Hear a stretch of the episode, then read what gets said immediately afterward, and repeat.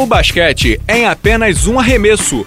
Começa agora a Bala na Sexta com Fábio Balaciano e Pedro Rodrigues. Amigos do Bala na Sexta, tudo bem? Começando nova edição do, do podcast Bala na Sexta, uma edição de fim de festa olímpica, Pedro Rodrigues, tudo bem? Tudo bom, Bala. Ressaca olímpica, né, cara? Ressaca olímpica, ressaca olímpica com dois títulos norte-americanos. Vamos falar de muita coisa de Olimpíada e, claro, da notícia que agitou essa segunda-feira, quando a gente está gravando, das oficializações das saídas de Rubem Pablo Manhã da seleção masculina, de Antônio Carlos Barbosa da seleção feminina. Mas vamos começar com ouro. Vamos falar de ouro, Pedro, que esse programa aqui, como diria aquele personagem, Inxalá, né? Aqui a gente gosta de ouro. uhum. Vamos lá com a Olimpíada masculina primeiro. A gente já tinha feito aqui, Pedro, um apanhado do que foi a seleção brasileira, né? Mas aí a gente já passou por a seleção brasileira. Vamos às quartas de final, onde o Brasil não esteve, né? Né? Uhum. O que aconteceu nas quartas de final, lá do, do masculino, deixa eu te dizer exatamente o que aconteceu. A gente acertou quase tudo, não foi? Acertamos do, do masculino? Tudo, Acertamos tudo. Gabaritamos. Só erramos a final. Eu só errei a final. Porque você botou a Austrália. Austrália. É, eu também. Que, aliás, uma, um pouco de decepção nesse final, né? Mas vamos lá. Quartas de final. A Austrália bateu a Lituânia por 90 a 64. A Sérvia bateu a Croácia por 86 a 83. A Espanha ganhou da França por 92 a 67. Estados Unidos ganhou da Argentina 105 a 78. Nas semifinais, Austrália e Sérvia. A Sérvia passou o carro em cima da Austrália e a outra, Estados Unidos Estados Unidos ganhou da Espanha. Na final, Estados Unidos passou o carro em cima da Sérvia, a gente estava lá. Uhum. No jogo do terceiro lugar, que foi um dos melhores jogos da competição.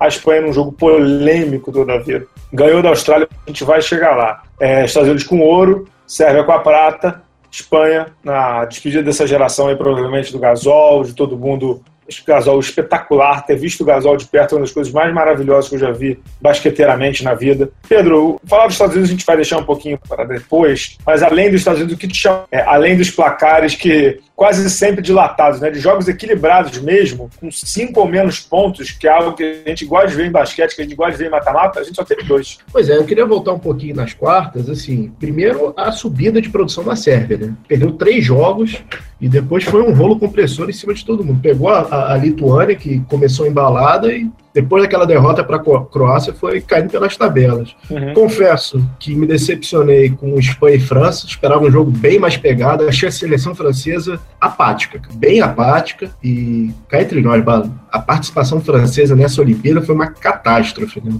No masculino, catástrofe. Foi a cara do Tony Parker, né, cara? É. E Fala, esse... Falando em Tony Parker, é, essa Olimpíada viu muitas despedidas, né? No âmbito esportivo global, digamos assim, despedida do Phelps, do Sam Bolt e tal, mas no, no, nosso cantinho aqui foi a despedida do Parker, né? Que ele já anunciou a saída dele. Exato. E, cara, assim. assim e da geração dourada, né? É. Em relação ao último jogo dos Estados Unidos e Argentina, é, não tem como falar do resultado, mas só tem que falar sobre a, a veneração da torcida argentina a gente pode ter nossas diferenças, mas realmente foi emocionante. Muito. A, a saída do Ginoble e dessa geração depois daquele jogo. Assim, a movimentação de torcida, o, o choro do Ginoble foi, foi emocionante. Tocou ali. Tocou fundo? Tocou fundo ali. Foi muito legal, foi um dos momentos mais legais da Olimpíada. Arrepiou mesmo quando a Argentina viu que a vaca tinha ido para o brejo. O Sérgio Hernandes primeiro tirou todos os titulares, depois voltou com a geração dourada, depois tirou de novo. E a torcida argentina começou a se reunir num ponto só do ginásio e começou a cantar loucamente. Algo que fez até os jogadores da NBA que não estão acostumados com isso olharem para trás. Eles estavam meio que se perguntando ali, né? Que diabos esses malucos estão cantando um time perdendo de 30 pontos, né? O Carmelo Anthony falou sobre isso que nunca tinha visto algo assim. E você usou a palavra certa. A Argentina, ela não gosta dessa geração, ela não ama essa geração. A Argentina venera essa geração. A palavra que você usou é essa mesmo, é perfeito. A Argentina venera essa geração. Tanto que o apelido desse time, da geração dourada, é alma. Isso diz muito sobre o que esses caras é, de Nobre, Escola, Nocione, Delfino, e puxando mais para trás, Prigione, Pepe Sanches, Fabrício Alberto, Volkovski, que eu consigo escalar o time inteiro aqui, é o Isconukini, é Alejandro Montec, a Herman, é, todos, todos eles, é, mais, um pouquinho mais para trás ainda, o Rony Spiel, o que esses caras representam para a Argentina. É, a Argentina que não ganha nada no futebol de relevante, é, viu nesses caras uma, uma, válvula de escape de sempre chegar, né? Eu escrevi no blog e repito, é, essa geração dourado da Argentina, figurou entre os quatro melhores, tanto em Mundial quanto em Olimpíada, desde 2002 até praticamente agora. Né? Nesse final, obviamente, você cai um pouco, mas assim, são 15 anos, Pedro, jogando dentro, né? Literalmente sem respirar, né? Exato, jogando no, no, mais alto nível e assim, um, um basquete moderno, você já tinha comentado uh, anteriormente, quando acabar essa geração, a gente achou que ia ser terra batida. Olha que talvez a gente esteja errado, cara. Tem talentos jovens vindo por aí, cara. É, Campasso, Laprovida foram muito bem no Olimpíada.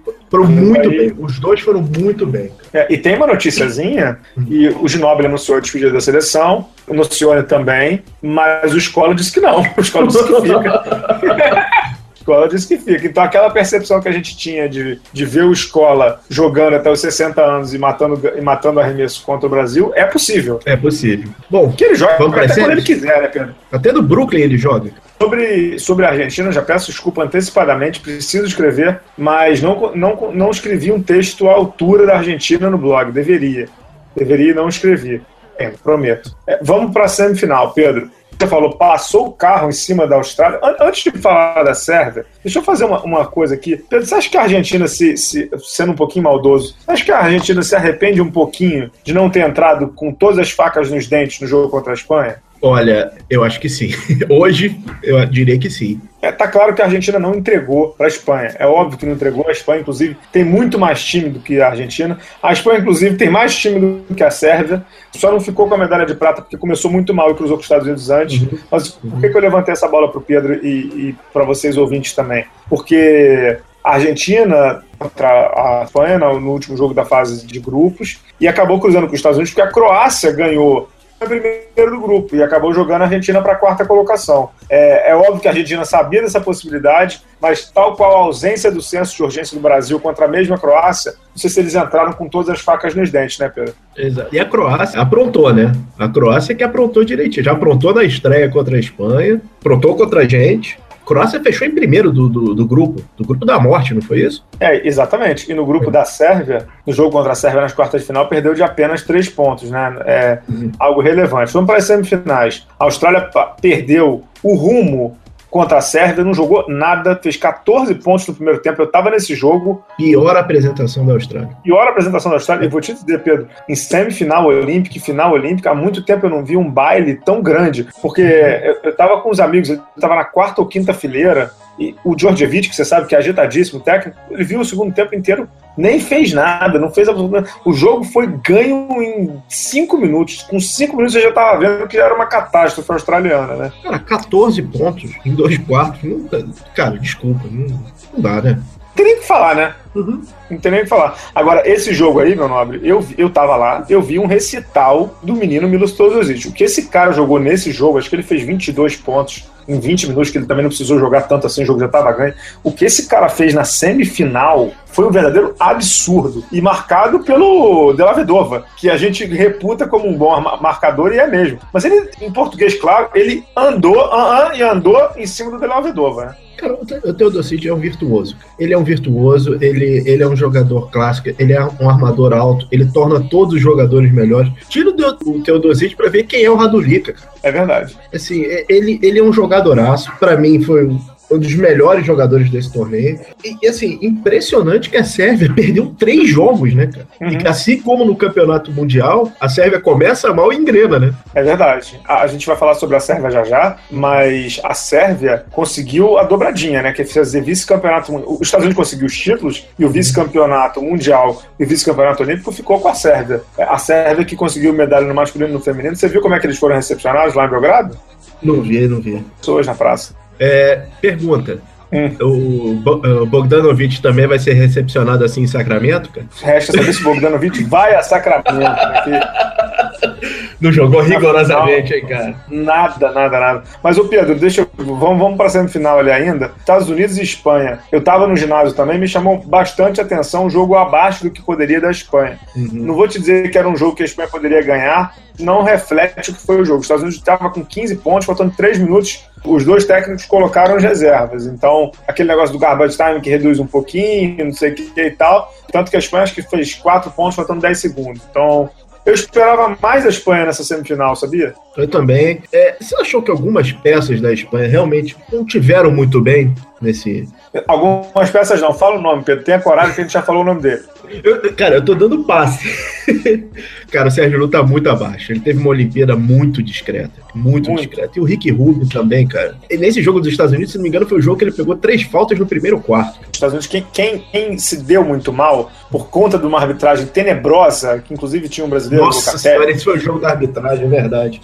Óbvio que não tem influência no resultado final do jogo, os Estados Unidos ia ganhar mesmo, é o melhor time e tal, mas foi muito ruim. O Mirotic nesse jogo jogou, sei lá, 15 minutos, porque ele pegou quatro faltas em, em seis minutos. Foram duas faltas e uma técnica e depois outra falta. A arbitragem foi calamitosa nesse jogo. Agora, você falou do, do Rick Rubio, no domingo, a gente esteve na final olímpica lá. Alguns jogadores terminam essa Olimpíada colocando o currículo na Cato, né? Fazendo o LinkedIn Premium, dando vagas.com a cada cinco minutos. Rick Rubio é um deles, Pedro? Rick Rubio é um deles, né, cara? Já tá com a batatinha assando, né? É, Rick Rubio, nosso bravo Michael Carter Williams no, no Milwaukee, com a chegada de, do Della Vedova. Assim, Bogdanovich é... nem chegou no Sacramento, já bota o é. currículo é. dele a caminho. Acho que o Bogdanovich nem, nem chega a tirar a foto com a camisa, porque, cara, foi, foi muito abaixo. Foi muito, muito abaixo. E assim, o Rick Rubio, cara, a, a, expectativa, pelo menos a venda anterior, é que ele tinha achado o arremesso. Ele tinha achado um arremesso de é. Cara, ele estava lento e não tinha arremesso. Ou seja, ele está evoluindo, se isso é possível, né?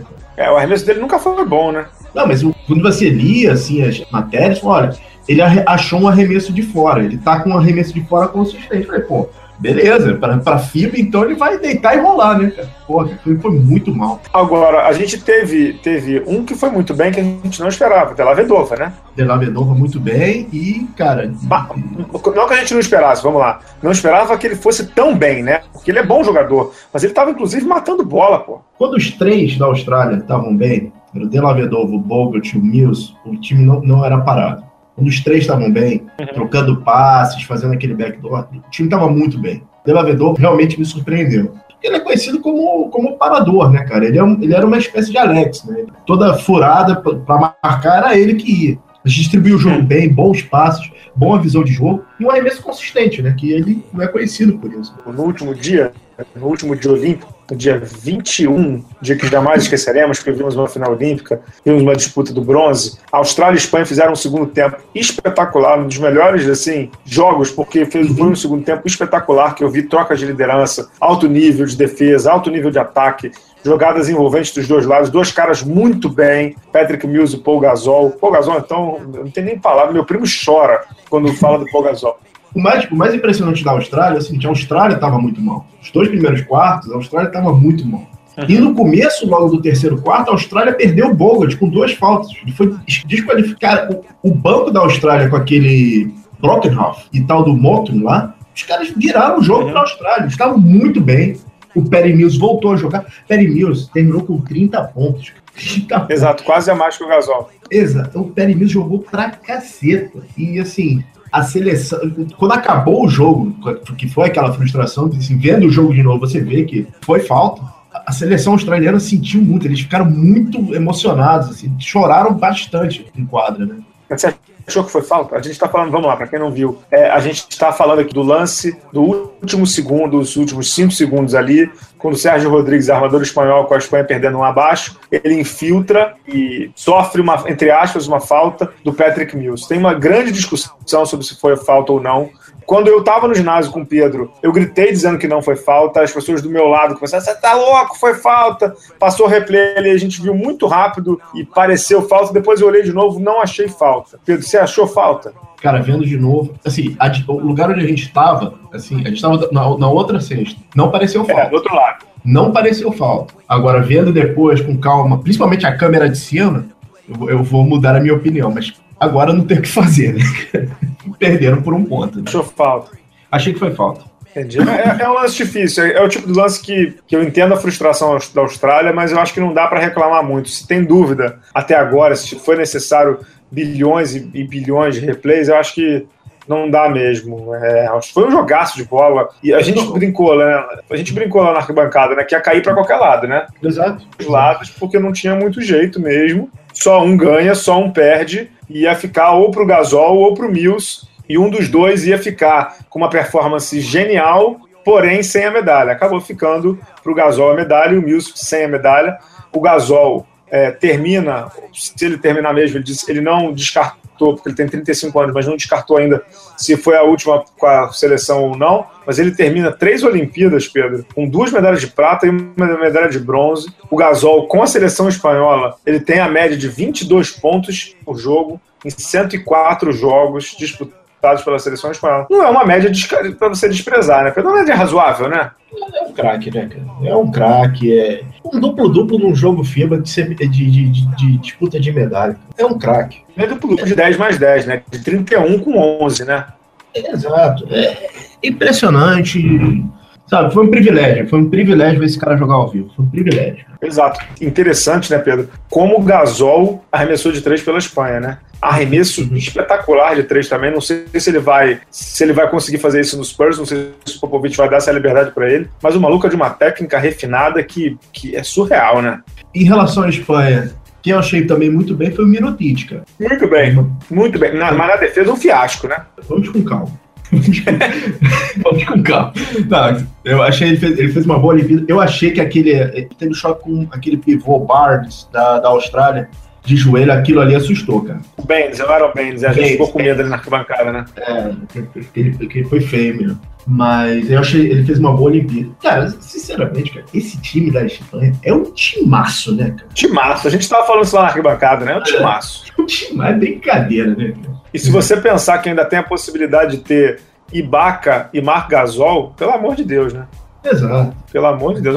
Agora vamos falar do campeão, que a gente quase não falou do campeão. Pedro Rodrigues, foi tão fácil a final que o Harrison Barnes entrou, né? Não precisa falar muita coisa, né? é, cara, foi, foi, foi mais fácil que imaginava. O Duran é, teve de, de Kevin Durant, que, de novo, um privilégio ver. É o arremesso que não toca nem no ar, cara. Um arremesso de três que não toca no ar. É, é só, só rede arremesso perfeito. E no meio da quadra, né, filhão? No, meio, meio da, da quadra, quadra, né? É, assim, é, é, lindo, lindo. É uma performance fantástica. O time da Sérvia teve um, começou o primeiro quarto, fez alguma graça, mas assim, não viram a cor. Agora, o que dizer, né, cara? Você tem dois superstars. Acho que o maior hoje é o Duran e o segundo é o Carmelo. Você tem jogadores de potencial físico absurdo. DeAndre Jordan, DeMarcus Cousins, e você tem os peladeiros do bem, digamos assim, como o Kyrie que tem um controle de bola fantástico. Quando esses caras querem jogar, tem muito jeito, né? Tem muito. Não tem. É. Assim, você estava comentando comigo que você ouviu o podcast do, do Woj, né, lá do Yahoo, uhum, uhum. falando sobre 2004, né, que foi aquele fiasco americano. Mas desde que o Jerry Colangelo, a quem eu entrevistei e a quem eu reputo como é, é, a gente sabe que o Carmelo Anthony é a estrela, que o Kevin Durant, mas assim, esse cara é quem coloca todos eles na linha. Tirando uhum. o Draymond Green, que esse aí é o, o, não alinhado da brincadeira, e acho que inclusive não sei se volta por conta do comportamento dele, totalmente desalinhado com o que a USA Basketball preza. Mas assim, Pedro, quando eles se concentram, quando eles treinam, nem que seja por 10 dias, direitinho, é imparável, é imparável, é outro departamento, né? É, e sinceramente, para esse ciclo olímpico, eles cometeram muitos erros. Eles cometeram erros. O Draymond Green foi um erro. Hoje, uhum. hoje eles veem que foi um erro. Harrison Barnes foi um erro. Os pivôs também foram um erro. O DeMarcus Cousins não conseguia ficar em quadra, cara. Sim, é, jogada... Fazia cinco faltas a cada quatro minutos, tá exato, louco? Exato, exato. Sim, se, os outros times... O Jerry Colangelo deu uma entrevista depois, que é o seguinte, eu não vou piorar o meu time para os outros melhorarem. Os outros times é que tem que chegar em mim, cara. Exato, tem que subir o nível dos outros, né? Exato, não vou, não vou é, colocar universitário, não sei o quê. Quando eu perco, todo mundo fala, ah, vocês não são supremacia, não sei o quê. Agora a gente fala, nós somos a supremacia, nós vamos continuar. Ele só botou, ele só trocou o maior, um dos maiores técnicos, que outro privilégio, cara. Né? Privilégio acho que é a palavra-chave desse programa. Outro privilégio que nós tivemos, nós vimos a última partida que o Mike Tchechesky foi o técnico do time americano, e tá entrando o Greg Popovich, que é, o, que é outro maestro, né, cara? Então, pô. Exato. E só voltando um pouco, a primeira vez que eu entrevistei o Jerry Colangelo, em 2014, ele me disse que quando ele foi começar o, o, programa da USA Basketball e foi decidir o técnico, ficou na mesa o nome do, do Coach K, né, do Kurzewski e do Greg Popovich. Ele escolheu o Kurzewski, que aliás, como é respeitado pelos jogadores, né, Pedro? Você viu quanto dos jogadores vieram abraçá-lo, agradecê-lo. E segundo nome que ficou na mesa foi o do Popovich. Então primeiro veio o Coach K, acabou a era do Coach K, veio o nome do Popovich, né? E, e o que, o que para mim é muito, muito impressionante do time americano, o banco, e aí você via Lurie, DeRozan, Paul George, que é um baita de um jogador, não fez uma Olimpíada brilhante, mas é um cracaço, né? Você sabe que é um cracaço. O próprio Cousins. E não tem mimimi ali, né? Todo mundo sabe que quem apita é o, é o Coach K. É o Coach K que apita ali, e, e, esses caras, não é que eles são jogadores mais ou menos, né? Eu citei, eu citei só esses de propósito, que eles são franchise players, pô. O Paul George uhum. é a cara do Indiana, o Laurie e o DeRozan são a cara do Toronto, o Cousins é a cara do, do, do, do Palio do Sacramento, mas é a cara da franquia. É, são jogadores que quando você olha ali, você, hum, é difícil você chegar para um DeRozan e falar assim, não, você vai jogar 8 minutos por jogo, você vai jogar 10 minutos por jogo. Esse cara, ele joga 40 no Toronto, tem que carregar o Toronto, entendeu? Então passa muito pela gestão do, do Coach K com o Jerry Colangelo também, né, Pedro? Exato, total controle dos jogadores. E voltando ao Paul George, Lembrar que ele se machucou durante o jogo da USA Basketball e ele volta para ganhar a medalha de ouro. É uma história belíssima, uma das histórias mais bonitas desse torneio de basquete aí é do Paul George mesmo. Se machucou antes do Mundial de 2014, ficou a temporada 2014-2015 praticamente inteira é, quebrado, né, machucado, não pôde jogar, jogou os últimos cinco ou seis jogos do Indiana para tentar levar o time para o playoff. Jogou muito bem a temporada passada, muito bem mesmo é mesmo jogando às vezes fora de posição e tal. E aí agora ele retorna, ele estava visivelmente emocionado nesse final de, de torneio olímpico, o Paul George, que é um baita de um jogador, ele quase, né, porque deu uma socada em cima do, do acho que era até do é. até do, do Bogdanovich, que tem uma foto que é surreal de linda, do Paul George tentando dar uma socada, ele acabou não conseguindo, mas é uma história muito interessante essa do, do Paul George, que retorna, consegue o ouro. Outro jogador importante destacar, antes a gente passar para o feminino e fazer a nossa seleção aqui, três ouros pro Carmelo Anthony não é algo pra gente jogar fora, né? Carmelo Anthony é a cara da USA Basketball, né? Ele é, é a cara do. Assim, muito cobrado porque ele joga em Nova York, mas ele é um jogadoraço. Ele é um jogadoraço. E assim, o jogo FIBA é muito bom para ele. Uhum. Ele consegue flutuar mais, ele consegue jogar como ala maior. E assim, a, as ações sociais que ele fez, não ficou só ele no barco. Marca, né? Isso. Ele, ele, tem a foto na, na escadaria em Santa Teresa. Ele realmente foi um embaixador do time cara, assim, e quando o time tava para baixo, ele era o cara, ele que puxava os jogadores. O problema é que ele joga em Nova York, né, cara? Que tudo é superlativo lá, né? É. Tem uma notícia interessante sobre o Carmelo, Pedro, não sei se você soube. Ele foi na NBA House de surpresa, você sabia disso? É mesmo? É. Apareceu lá, antes da final, inclusive, foi no dia 20, apareceu lá, bateu uma bola com a molecada, ficou meia hora, até porque o, o navio dos Estados Unidos era ali pertinho, né? Foi, foi o que você falou, acho que o Carmelo, querendo ou não, Pedro, quando eles jogam sério, eles sabem que eles vão ganhar, né? Então ele aproveitou a cidade, aproveitou uhum. o evento, e não aproveitou como os outros fizeram, né? De entrar em lugares por engano, né? Eles entraram em lugares por engano e tal. Carmelo Anthony foi ao Dona Marta, foi a Santa Teresa, visitou pontos turísticos Cristo Redentor também junto com os outros colegas. E assim, o Carmelo Anthony veio para cá realmente para aproveitar sua última experiência com a seleção. E Pedro, deixa eu te fazer uma provocaçãozinha aqui, somos só, estamos só nós dois, eu, você, uhum. você e eu. É, quem saiu mais conhecido por ter se aproximado da comunidade, se aproximado do público? O Carmelo ou os jogadores da seleção brasileira? Cara, a ligação tá ruim, não tô te ouvindo direito, tô entrando no túnel. Tá, tá entrando no túnel, que nem aquele personagem do Eric Johnson, né? É. Tá bom, pois é, isso fala muito sobre. Isso fala muito sobre como os americanos enxergam o esporte, né? Que não é só esporte, é entretenimento, é negócio, é imagem.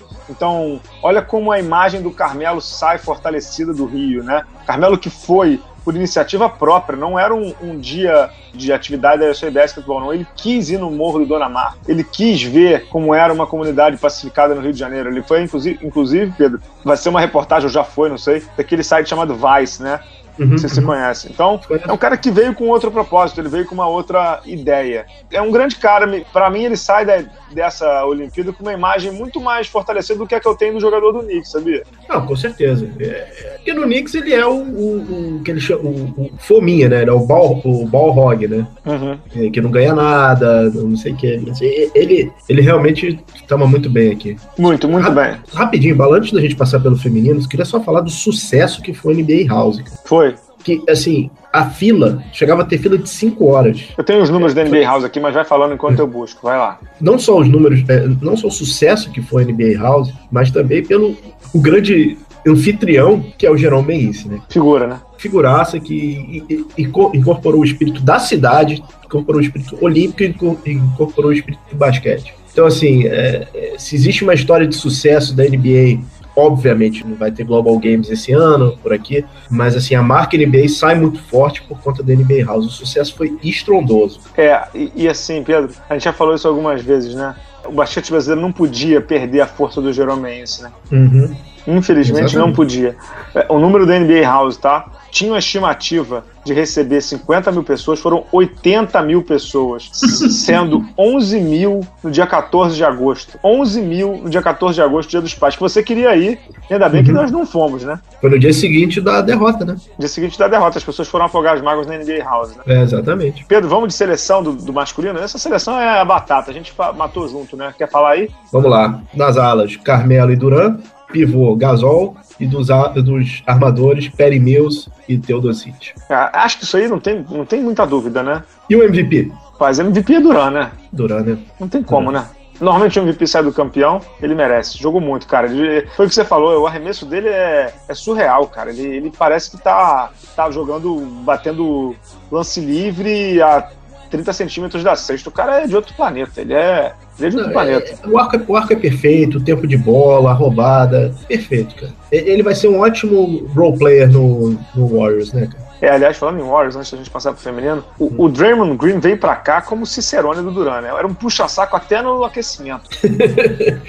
falando de Warriors também, nosso Clay Thompson deve ter tomado um puxão de orelha brabo, porque só estreou na semifinal, né? É, foi, foi mesmo. Foi Por isso mesmo. que eu digo, cara, esse ciclo olímpico, os americanos cometeram muitos erros. Clay Thompson pode ter. É, quase foi um erro, cara. Não, não, o Clay Thompson não seria um erro, ele é um grande jogador, né? O, o Harrison Barnes, sim, o, o próprio Draymond Green, eu acho que foi um, um risco muito grande, principalmente porque ele veio para cá literalmente com a cabeça nas nuvens, né? Com a cabeça e com, outros, com outras partes do corpo à mostra, digamos assim, né? É, vamos, vamos, vamos, vamos... Viva o Snapchat, né? Vamos pro feminino aqui onde também tivemos o, o, título americano, quando bateu a Espanha por 101 a 72, também estava nesse dia lá, no dia das finais. Medalha de bronze ficou com a Sérvia, da minha querida Milika Dabovic, grande beijo para ela. Venceu a França. Vamos, vamos repetir então. Quartas de final, a França venceu o Canadá. Isso aí a gente errou quase tudo, Pedro. Os Estados Unidos ganhou do Japão, a Espanha ganhou da Turquia num jogo apertadíssimo. Sérvia ganhou da Austrália. Essa é a maior zebra do campeonato disparadamente. Na semifinal, a Espanha ganhou da Sérvia, jogando muito bem. E na outra semifinal, os Estados Unidos sofreu um pouquinho no primeiro tempo, ganhou da França. Na final, os Estados Unidos ganhou da Espanha e a França não conseguiu passar pela Sérvia. O Pedro, mais do que falar do feminino, eu escrevi isso no blog e a gente conversou sobre isso. Dos dois torneios houve cinco semifinalistas, né? Uhum. É, o pódio foi igual com a inversão da Espanha com a Sérvia, né? Mas Espanha, Sérvia e Estados Unidos ficaram com pódio e Austrália e França também ficaram colocados ali fala muito sobre o trabalho desses países, né, Pedro? Que não, fa não, não fazem basquete masculino ou feminino. Eles fazem é, basquete, né? Fazem basquete, exato. Eles tratam a modalidade como um todo. A única coisa que eu, que eu, que eu falaria sobre, sobre esse, as finalistas é como a seleção francesa me surpreendeu. Ao contrário da masculina. A seleção francesa eu achei muito bem encorpada. É... É, e, e, interessante, você, você acompanha menos o feminino do que eu. O que eu achei interessante da seleção francesa é que eles perderam a do Merck, né, que é a melhor jogadora do time deles há muito tempo. Perderam a do Merck faltando três dias para começar a competição. Veio uma outra menina. E eles têm uma mescla muito interessante de juventude com experiência. Duas jogadoras que me chamaram muita atenção, a Epupá, que era armadora baixinha, que parecia uma formiguinha atômica, corre muito. e a Johannes, a, a Marina Johannes, baita jogadora número 17, uma ala, tem um arremesso muito bom, mecânica de arremesso muito boa. As, as Crelá jogou, jogou bem também, a Cubo e o Kubu jogou muito bem. Deram muito mole no segundo, no começo do segundo tempo do jogo contra a Sérvia, que estava controlado, e aí eles, elas viram o jogo partir. Mas a França, que tem uma geração, uma troca de geração aí, eu achei que elas iam sofrer, mas tal qual é, a Espanha, que está tendo uma troca de geração bem feita, acho que a França vai se dar bem nessa daí também, viu, Pedro? É, legal. É, eu, eu, achei realmente, do, dos times que eu vi, dos jogos que eu vi, eu gostei muito do jogo da França. E aí eu te pergunto da Austrália, cara. O que aconteceu, né? É, a Austrália, a Austrália, assim, fez uma primeira fase perfeita, 5-0, no grupo do Brasil. Teve, para mim, uma, a melhor pivô da competição, a Liz Cambridge, que estava alucinando. Inclusive, estava dando uma olhada na estatística. Ela, ela ficou em. A Cambridge ficou em segundo em eficiência, ficou em primeiro em ponta. A mulher realmente jogou muito. Mas elas jogaram muito mal contra a Sérvia, jogaram muito mal contra a Sérvia desde o começo do jogo. A Sérvia amarrou o jogo desde o começo, evitou as bolas na Cambridge no segundo tempo inteiro. A bola da Penny Taylor não caiu, a bola da Erin Phillips também não caiu do perímetro. Então, a Sérvia encaixou o jogo muito bem contra a Austrália. Agora, me impressionou negativamente como a Austrália não conseguiu sair do, do, dos traps, né, das armadilhas, principalmente na saída de bola. E uma pena porque foi a despedida da Penny Taylor, que eu acho uma das melhores jogadoras que eu já vi, MVP do Mundial aqui no Brasil em 2006. Casada, é, é, acho que ela foi casada com um brasileiro que jogou vôlei, Rodrigo. Uma vez eu entrevistei ela, inclusive falando em português. Despedida da Penny Taylor, despedida da Erin Phillips também, que é uma gata e joga muita bola. A Austrália era para ter chegado na final. Tem mais time que a Sérvia perdeu, tem mais time que a Espanha. Deu azar mesmo, deu azar mesmo, jogou um jogo mal que não poderia ter jogado, né, Pedro? É, só, um, só mais uma coisa em relação ao time australiano. A seleção feminina inteira estava no jogo do bronze, né? Vendo e, os, os E aquilo que eu já te falei, né? Você sabe como é que funciona. Quando você perde um jogo, uhum, você uhum. tem que ir embora da Vila Olímpica até 48 horas depois, porque senão você atrapalha quem está ali para disputar. Ou seja, o jogo da Austrália contra a Sérvia foi no dia 16 de agosto e a final do masculino foi no dia 21. Então elas ficaram no Rio, em hotel ou em algum lugar da delegação australiana, para ver os caras, para dar força para os caras. Exato. Fala muito também sobre a união do basquete lá, né? Uhum. Bom, Bala, é. Em relação ali. Então, deixa eu só falar do feminino aqui, dar alguns destaques. Eu, a gente não vai ser leviano de, de, de, de de fazer a seleção do feminino, porque como os horários batiam muito em alguns momentos, a gente, eu vi muito mais jogo do masculino do que do feminino e você também. Mas dá para citar alguns destaques é, que a gente viu. Né? Primeiro, é, assim como você falou que é um prazer ter visto o Kevin Durant, foi um prazer ter visto mais uma vez a Diana Taurasi jogando. Diana Taurasi, a ala americana campeã, quarto título dela, assim como a Suburban, a Tamika Catchings. Para mim, a melhor jogadora do basquete feminino já há uns 10 anos, quando ela está bem fisicamente, bem mentalmente. É imparável. A mulher é realmente um absurdo. Ela tem uma, um controle de bola fenomenal, ela tem um drible espetacular, tem um arremesso límpido. Né? Para mim, é disparada a melhor jogadora. Além dela, se destacaram a Cambridge, como eu falei, australiana, a Lara Sanders, que joga pela Turquia, mas é americana naturalizada. Tem uma pivô japonesa que joga na WNBA, a Hamu Tokashiki, jogou muito bem também, 17 pontos por jogo. A Mayamur jogou muito. A Astu Indu, a pivô espanhola, também jogou muitíssimo bem, inclusive na final contra os Estados Unidos ela fez uma graça. Foi uma Olimpíada de bons jogadores. A Leushanka jogou bem pela, pela Bielorrússia. Quem jogou muito bem no jogo do, no jogo do, do do, do bronze foi a Milovanovic da Sérvia. Então foi uma Olimpíada de boas jogadoras do, do, do feminino, Pedro. Foi uma Olimpíada de, de, bons valores. Agora, o feminino precisa subir o nível. O nível, principalmente do jogo do bronze, foi horrível. Foi horrível. Não tem outra palavra, foi muito ruim mesmo. O jogo entre Sérvia e França, em alguns momentos, foi muito ruim. Muito ruim. A gente, assim, o basquete feminino quase não tem apoio. Ele não tem apoio e por isso é ruim, ou ele é ruim porque não tem apoio? A pergunta dos times que a FIBA, se quiser realmente desenvolver o basquete, vai precisar compreender e sair dela, né, Pedro? Porque o, o nível fica, fica um pouco abaixo mesmo. E citar um nome importante da Espanha, que eu não falei, Alba Torres, baita jogadora, líder do time espanhol, jogou muito bem na semifinal contra a Sérvia, jogou muito bem, principalmente no primeiro tempo contra os Estados Unidos, boa, boa jogadora também. É, o feminino realmente tem que dar uma melhoradinha. Esse jogo do, do, da medalha de bronze, cara, tinha uns erros de fundamento ali que estavam. Foi brincadeira. Exato, é. exato. Quer fechar, um, quer fechar o programa, a gente tem que falar de uma coisinha aí, de algumas coisinhas, né? Não, só em relação à Olimpíada, Bala, é, meu, minha única tristeza é que o, o, a Olimpíada não foi feita por nenhuma federação de, de futebol brasileira, né, cara? Porque se, ia ser legal se tivesse turno, retorno, se continuasse, entendeu? é verdade. Porque foi muito bom, foi uma experiência fantástica. Quem teve a oportunidade de ir na Arena 1, a Arena é fantástica, a Arena é maravilhosa. E foi irretocável, e, principalmente em relação à organização do basquete. Foi tudo, tudo muito bom. A visão do estádio, iluminação, o até mesmo entretenimento. Eu dar os parabéns ao animador lá que fazia o, o Vinícius, lá, o, o Inflável, que era, era bem legal. DJs foi, ótimos também, né? DJs muito bons. E assim, foi, foi foi perfeito. Assim, em matéria de para você ver o jogo, foi, foi fantástico. Valeu a pena. Foi, foi mesmo. Foi muito tranquilo de chegar lá dentro também. O único problema mesmo em relação à alimentação, que foi um fiasco, realmente um fiasco. Mas o resto tudo perfeito, tudo perfeito mesmo. Pedro, a gente não pode terminar esse programa sem falar de duas coisinhas. A primeira é um anúncio que a gente vai fazer no final, mas antes a CBB oficializou a saída do Manhano e do, do Barbosa, né? A do Barbosa era pedra cantada, porque o Barbosa disse que realmente entraria para ser um tapa-buraco, e foi um tapa-buraco mesmo, para tentar apaziguar os ânimos na época que estava tendo aquela briga colegiada de CBB, ele entrou, saiu e pronto. A gente já sabia que isso ia acontecer, ainda mais agora com a notícia que eu divulguei no blog de que ele é candidato à presidência da CBB. Não faria o menor sentido ter um técnico que é candidato a presidente. Não faria o menor sentido. É, a do Manhano, não. A do Manhano não foi por esse motivo, foi performance, né?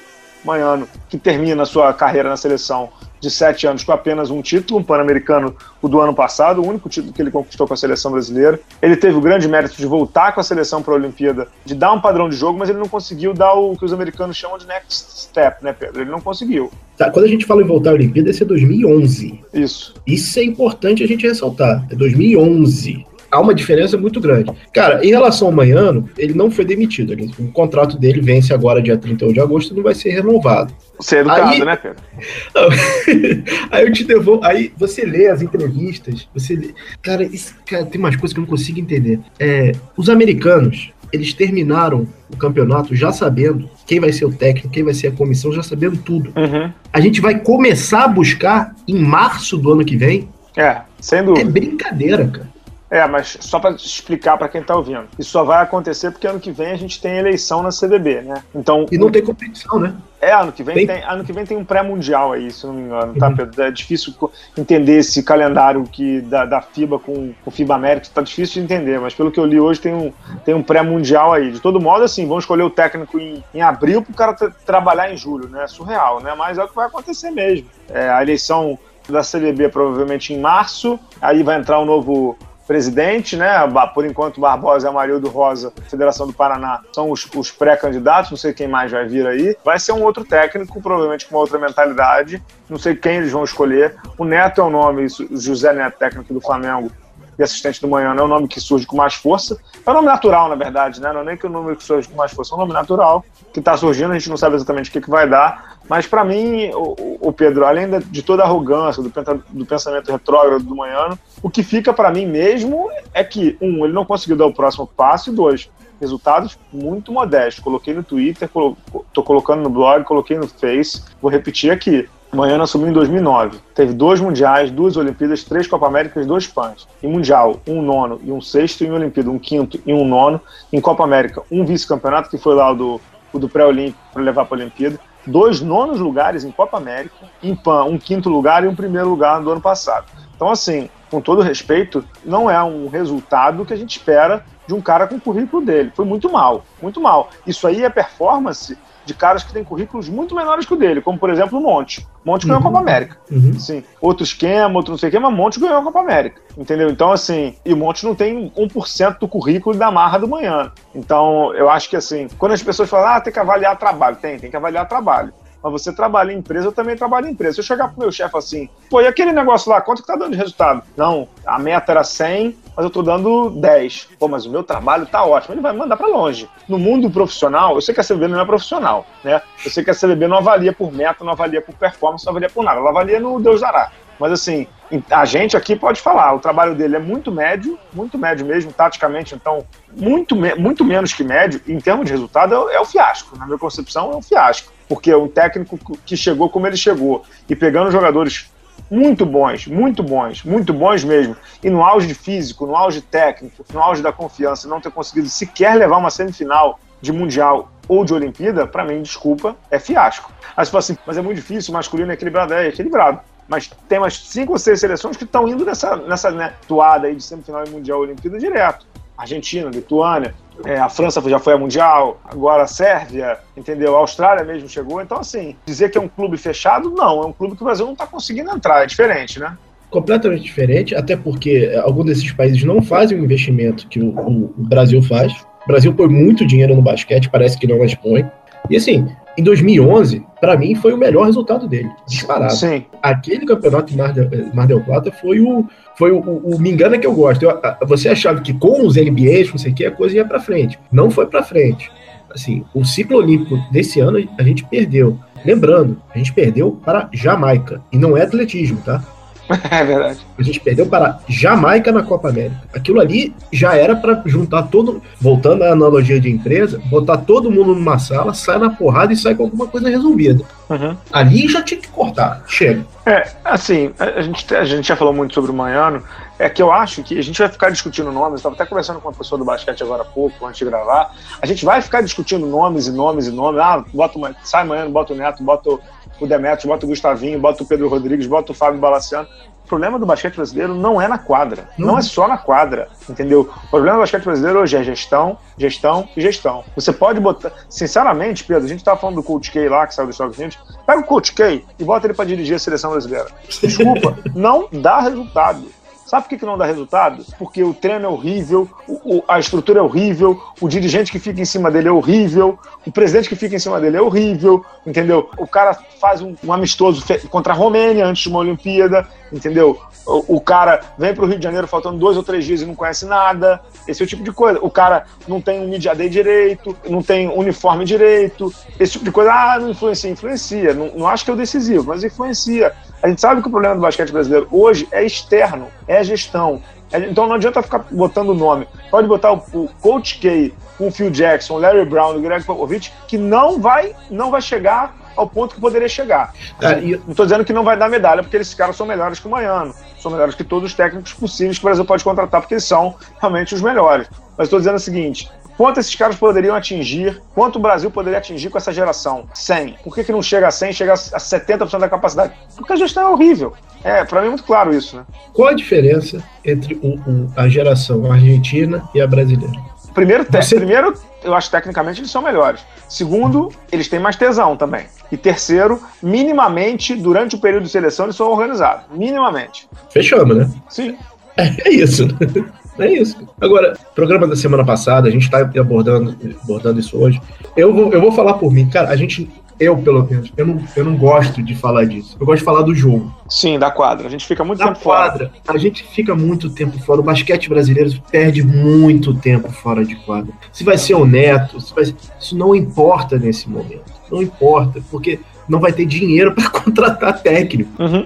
Esse, aliás, Pedro, esse, aliás, é um dos motivos da saída do Manhano. O Manhano está saindo por performance também, mas está saindo porque ele tem um salário muito alto, que inclusive em alguns momentos foi bancado pelo COB, porque a CBB está numa situação que a gente sabe bem. Então, assim, para quem tá sem dinheiro nenhum, para quem tá sem resultado nenhum, o Manhano se torna uma pessoa cara. Mas se ele tivesse conseguido uma medalha, acho que a CBB faria de tudo passaria com o Pires lá no COB para arrumar um dinheirinho. O problema é que foi que ele é caro e não teve performance, mas que o fator salário dele influencia também? Influencia, porque a CB não tem dinheiro para nada, não tem, não tem, não tem verba para absolutamente nada, né? Exato. Enquanto isso, você deve ter recebido que hoje, terça-feira, 23 de agosto, a Liga Nacional está anunciando a Liga de Desenvolvimento. As datas é, já. É, mas está anunciando a Liga de Desenvolvimento, eu não ia nem abordar esse tema aqui. Hum. Já é um reflexo de quão difícil vai ser esse ciclo olímpico para todo mundo que depende de verba federal. Não sei se você uhum. chegou a ler a notícia. Eu li, eu li, eu li, então, esse é o tema, inclusive, de texto meu no blog na quarta-feira, já estamos antecipando aqui é, no podcast. É, o quão difícil vai ser esse ciclo olímpico para quem depende de verba federal. Né? O, a Liga Nacional de Basquete está anunciando a sua LDB que nos últimos dois anos teve 24 clubes, cerca de 30 jogos por clube. Esse ano vai ter 11. E por que, que vai ter 11? Porque não teve dinheiro do Ministério do Esporte uhum. e quem quis jogar teve que pagar a taxa de inscrição. Não sei se você reparou nos nomes dos clubes: uhum. Pinheiros e Paulistano e Bauru, três clubes grandes e que jogam NBB, não vão jogar. O Pinheiros, inclusive, é o atual campeão. Uhum. Ou seja, vai ser um ciclo olímpico de lascar. É, Bala, tá, tá, tá, complicado terminar os programas num, num tom otimista, né, cara? É, mas vamos terminar falando de coisa boa nossa, pelo menos? Vamos, só duas notícias rapidinhas que eu achei curiosas. Primeiro, a volta do, do MVP, David Jackson, pro basquete nacional, foi pro Vasco. Isso, assinou com o Vasco. E, de novo, nosso bravo Michael Carter Williams para ficar de olho aberto no Milwaukee, porque o bravo Jason Terry assinou com a franquia do Wisconsin. Né? É, o Jason Terry foi lá numa de, de ajudar a molecada, né? Ele disse hoje que foi para ajudar na molecada. Tô bem animado com esse time do Milwaukee para a próxima temporada, mais uma vez, né? O Milwaukee é aquele time do. O Milwaukee é o Internacional de Porto Alegre, né? Todo ano a gente espera que, que eles Exato. Vão, né? Exato. Tem o Jabari Parker, que já vai estar 100% recuperado, vai ter o Greek Freak de novo bombando, vai ter o. Como é o nome dele lá que eles contrataram também? O Bogdanovich, não? O Bogdanovich não foi pra lá? Della Vedova, cara. Isso, mas o Bogdanovich também foi. Bogdanovich foi, é verdade, verdade. E o, verdade. e o garoto que eles pegaram no draft, que tem 5 anos de idade, né? Que veio do high school, veio do. Como é o nome dele, Pedro? É verdade. Agora não É o vou lembrar. novíssimo lá, o Tom Maker, É. Maker, né? Tom Maker, acho que é isso. Dá tempo de procurar? Dá tempo de procurar. É, vai ser comandado pelo Jason Kidd. Jason Kidd, que dizem lá, também tá pela bola 7, porque ele é centralizador pra caramba. Vamos ver se dá tempo do, do Jason Kidd fazer a criança do Milwaukee crescer. Gostou dessa, Jason Kidd, fazer a criança crescer, não? Só, só um parênteses, nosso bravo Milwaukee, o, o, o agente do, do Jason Kidd, se não me engano, tem, par, tem participação na franquia, né? Que beleza. Jason Kidd sempre encurralado, né? Ah, seu primo vai gostar de saber que hoje, hoje 23 de agosto, é aniversário de alguém, né? É, meu primo mandou mensagem chorando, com lágrimas, aniversário do Kobe Bryant. Inclusive, nessa quarta-feira, uma das coisas mais surreais que eu já vi no esporte, a cidade de Los Angeles Pedro, criou o Kobe Bryant Day, o dia do Kobe Bryant. É mole. Vamos lá, só, É, é um exagero, né? só, só pra fechar, é Tom Maker, você tinha razão. Kobe Bryant vai ter um dia, como não sei se você tá sabendo, ele agora é Venture Capitalist. Eu ele, vi. vai, ele tá com 100 milhões de dólares para fundar startups que, tem, é, que façam análise de dados. Então, pessoal, e é tudo baseado em Los Angeles, não é no Vale do Silício. Eu acho que você tem um caminho aí, hein, Pedro? É, pois é. Quem sabe? 100 milhõeszinhos, né? 100 milhões, cara. Mas é 100 tudo milhões. dele, não? Ele entrou com um grupo de, de investidores e é um bolo de 100 milhões. Nada mal, hein? É, digamos que ele é um bolinho que não é daquela avó Alzira, né? Um bolinho um pouco mais recheado, né? É. Parabéns ao Kobe Bryant e parabéns ao, a- ao outro lado do espectro. Jeremy Lin também faz aniversário hoje, 23 de agosto. É mesmo nível técnico, né? Exato. Vamos fechar. Pedro, vamos só fazer um, um fechamento aqui e já agradecendo ao Pedro Amorim também, agradecendo a você. A gente termina hoje uma, um ciclo né, do, do podcast Bala na Sexta. O podcast não vai terminar, a gente não está terminando, pelo contrário.